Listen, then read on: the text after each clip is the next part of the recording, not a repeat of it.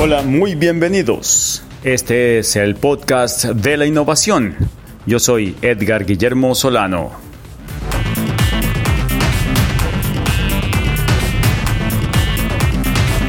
Bienvenidos a una edición más del podcast de la innovación, donde hemos estado hablando de todos aquellos elementos que hacen que la innovación funcione bien en las organizaciones de todos aquellos elementos también que hacen que funcione no tan bien. Hemos hablado de la imaginación y su relación con la innovación, donde la creatividad funciona porque es capaz de imaginar eh, escenarios futuros en los cuales estas nuevas soluciones puedan estar funcionando o no. También hemos hablado de cómo funciona el cerebro, de lo que llamamos patrones y el efecto Einstein-Lung y de cómo el cerebro eh, para ahorrar recursos trata de ver si el problema que está enfrentando se parece en alguna medida a problemas que ha solucionado antes, de manera que pueda utilizar las soluciones que ya conoce y esto sacrifica un poco la posibilidad de encontrar soluciones nuevas.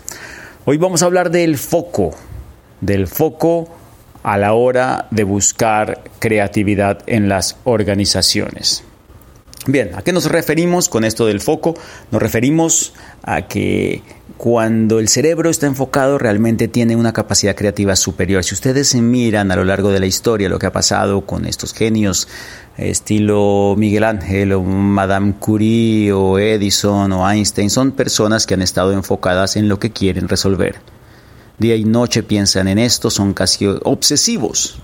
Y esto les ha permitido resolver de una manera original y hacer unos aportes sobre problemas específicos. Tal vez eh, ellos no eran expertos en otras artes distintas, sino en la suya, y eso no les preocupaba, no les preocupaba ser buenos en mil cosas, querían resolver un problema y ofrecerle algo muy específico a la humanidad.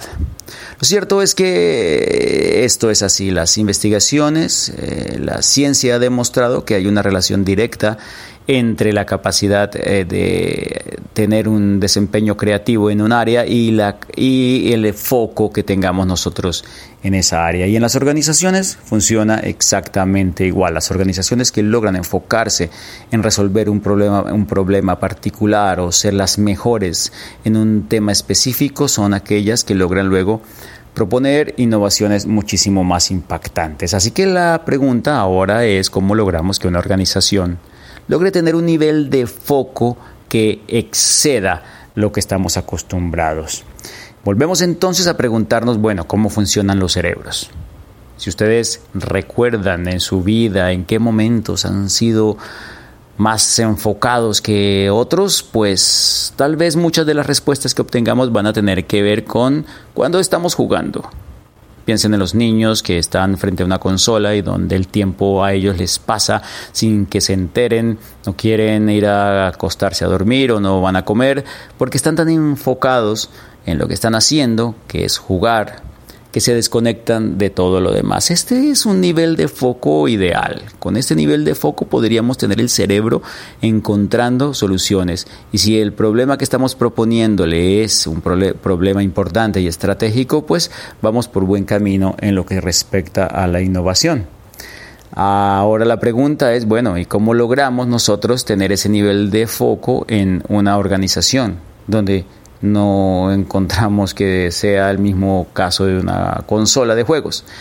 Pues lo cierto es que sí podemos aprenderle a esta consola, lo cierto es que sí podemos aprenderle a los juegos para lograr tener este nivel de foco en las organizaciones, construir desafíos emocionantes, voluntarios, fáciles de entender, que nos den realimentación permanente, que nos digan cómo están funcionando nuestras pruebas y nuestros experimentos y que nos permitan hacerle ajustes y volver a probar nuevamente y volvamos a tener información de qué ha pasado con eso, donde los objetivos son compartidos por el equipo, bueno, donde hay equipo empezando por eso y que cada uno dentro de ese equipo tiene un rol claro y confía en el otro. Todos estos elementos y muchos otros elementos que hemos identificado en los juegos y que traídos a la organización funcionan como un gancho de emociones, logran que el equipo esté completamente enfocado.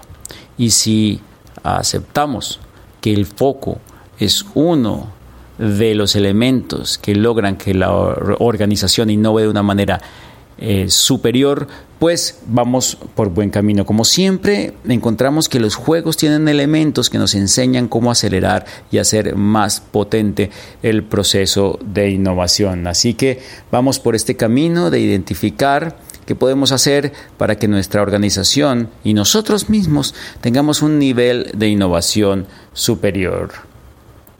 Esto es todo, muchas gracias por su atención. Este es el podcast de la innovación. Chao.